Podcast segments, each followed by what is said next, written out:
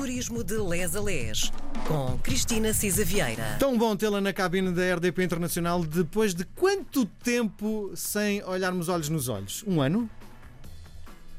Pelo menos, não? Sim. Ah, pelo menos. Bem-vinda, bem-vinda à RDP Internacional.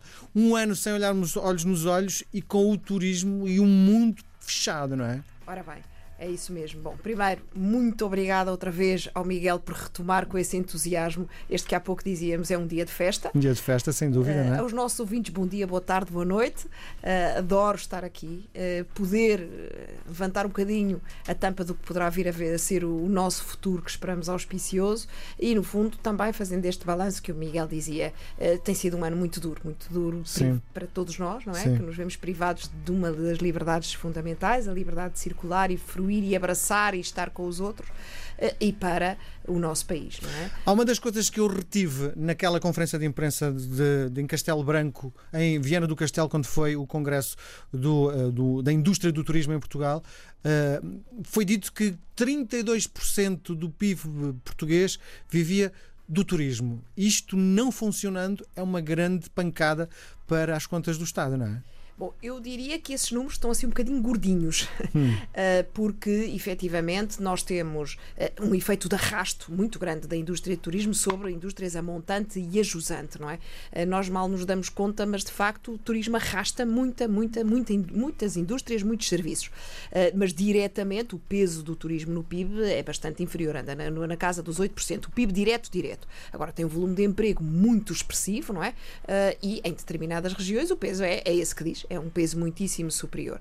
Uh, mas felizmente também tem sido distribuído em todo o território nacional. Nós dizemos que neste momento realmente todo o país está preparado para receber bem os turistas, porque temos valor intrínseco em todo o país, porque fomos aquele segredo bem guardado, porque temos cada vez melhores infraestruturas turísticas e não só, porque temos cada vez mais pessoas eh, que de facto partilham, desde os condutores de tuk-tuks às empresas de animação, aos que fazem as visitas guiadas, a cultura está intimamente ligada ao turismo e de facto temos aqui um efeito muito grande de arrasto do turismo. Por isso o que dizia é verdade, ou seja, eh, quando o turismo eh, espirra, eh, tem, enfim, a- a, economia tem uma valente gripalhada, não é? Sim.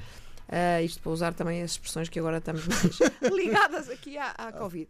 E de facto é uma preocupação grande para todos nós e para a economia do país uh, estarmos, como o Miguel dizia, este lockdown geral uh, do, do, do, do mundo, não é? O mundo fechou-se todo sobre si. No que isso também traz de efeitos secundários, não é? Porque o turismo é esta indústria da paz, de nos conhecermos, de, de nos olharmos olhos nos olhos, como há pouco você dizia de facto é fundamental para construirmos a paz e as relações e um, e um mundo mais disponível para aceitar o outro, não é? Sim. Bom, mas a boa novidade é que as coisas pouco a pouco estão a abrir. Pouco e pouco estão a abrir. Uh, De facto, a vacina veio trazer uh, uma esperança nova.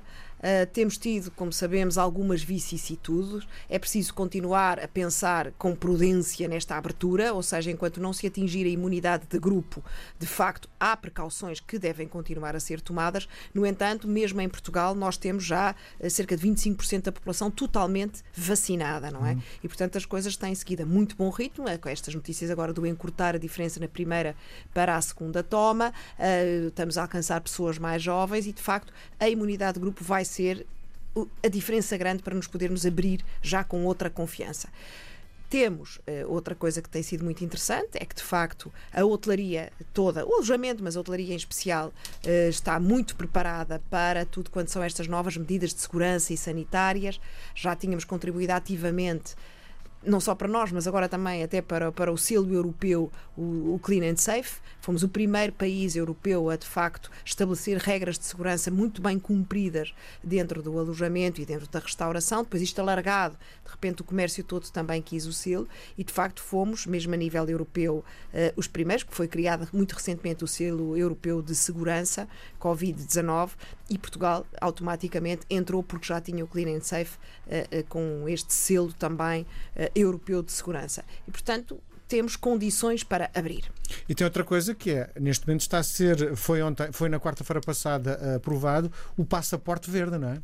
É verdade, eu acho que isto é Uh, eu, eu, dou a mão à palmatória, porque eu escrevo uh, mensalmente um artigo no Diário de Notícias, por acaso, passa publicidade, uh, e tinha dado nota que, enfim, uma coisa eram as intenções, primeiro da Comissão Europeia, depois do Conselho, e a medida aprovada pelo Parlamento ainda deixa uma, uma grande margem de, de, liberdade aos países na sua implementação. Há países que podem estabelecer regras como quarentenas, etc. Enfim, mas de qualquer maneira, ter encontrado um quadro comum que defina uma de três, não é? Ou seja, que a pessoa está com a vacinação completa, está uh, uh, com um teste negativo ou está recuperada, já encontrarmos esta forma comum de, no fundo, de, de, de, qualificar, entre aspas, as pessoas para poder viajar, já é algo que eu acho que é extraordinário, porque, no fundo, a Europa, quando há um interesse comum, todos os interesses particulares cedem. Eu acho que é um sinal importante uh, na Europa uh, no, no, na União Europeia, que foi alargado ao espaço Schengen e também agora por nós aos Estados Unidos. Portanto, que, uh, que é para nós um mercado muito importante. Atenção, o mercado unido dos Estados Unidos tem vindo a crescer em importância. É um mercado que viaja, por exemplo, fora da época.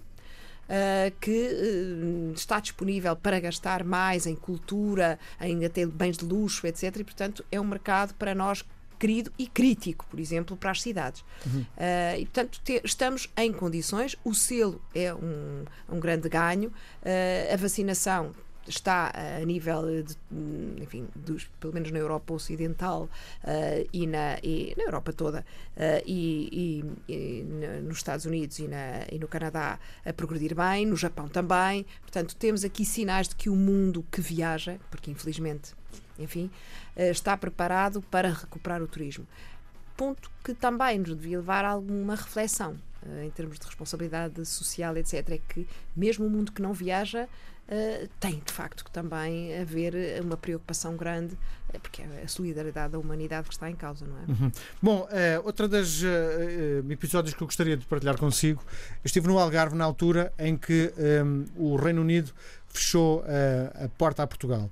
Um, e aquilo que eu senti na, nos dias subsequentes é que uh, o turismo não terá baixado porque os portugueses assumiram o destino Algarve como uh, nosso. Ora bem, eu acho que de facto essa é, é que vai ser, vai ser o balão de oxigênio este ano ainda.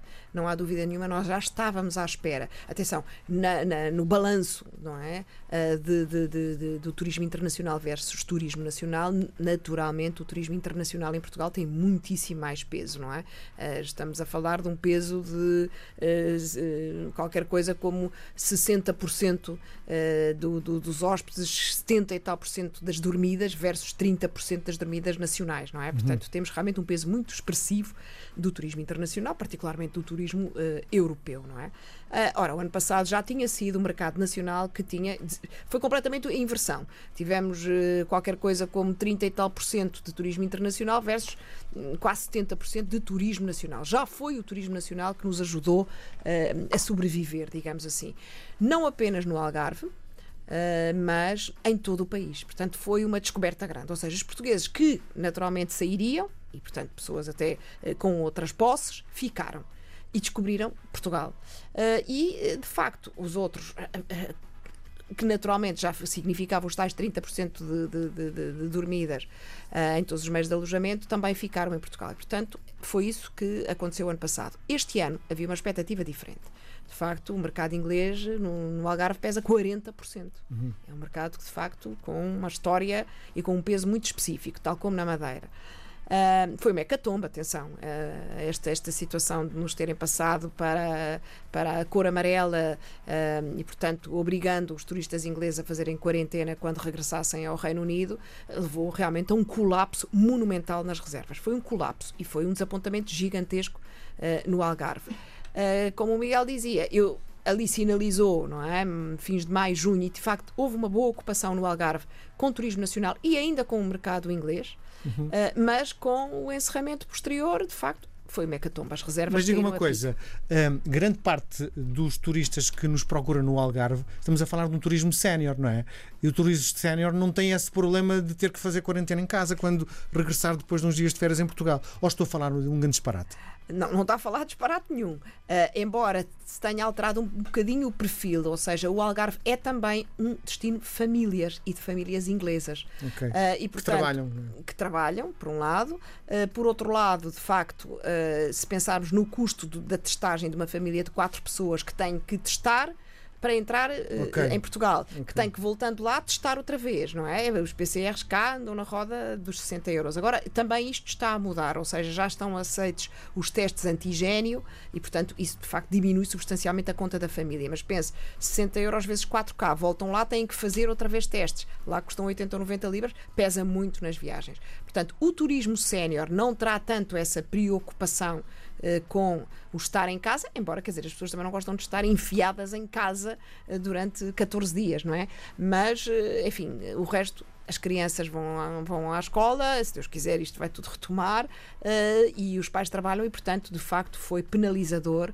Uh, daí, por exemplo, lá está o CEO, quer da EasyJet, quer da Ryanair, ter vindo dizer que a decisão era bizarra, que era crítica, que colocou em risco as ações das companhias aéreas, caíram a pique. Portanto, isto tem um efeito bola de neve, não só em Portugal, mas no turismo em geral e na, na indústria, o que o turismo move no mundo, quer a nível da União Europeia, quer a nível mundial, de facto, é uma fonte de riqueza imensa para muita gente, não é? Uhum. Bom, antes de fecharmos a nossa conversa, Cristina, qual foi a primeira coisa que fez quando o mundo voltou a abrir? Da primeira vez, a primeira coisa que fiz, uh, não podendo fazer logo ali os abraços à, à minha mãe e ao meu pai, uh, que ainda não tinham a vacinação, uh, de facto viajei, sim, sim, sim, viajei. fui passar realmente um fim de semana ao Algarve primeiro uh, e entretanto fui até aos Açores porque é maravilhoso. Acho que os dois comungamos de uma paixão pelos Açores, não é? Muito bem, é, com certeza. Cristina, adorei tê-la novamente na cabine da RDP Internacional. Prazer foi um prazer. Muito obrigado. Até para a semana. Obrigado. Adeus, obrigada, Miguel.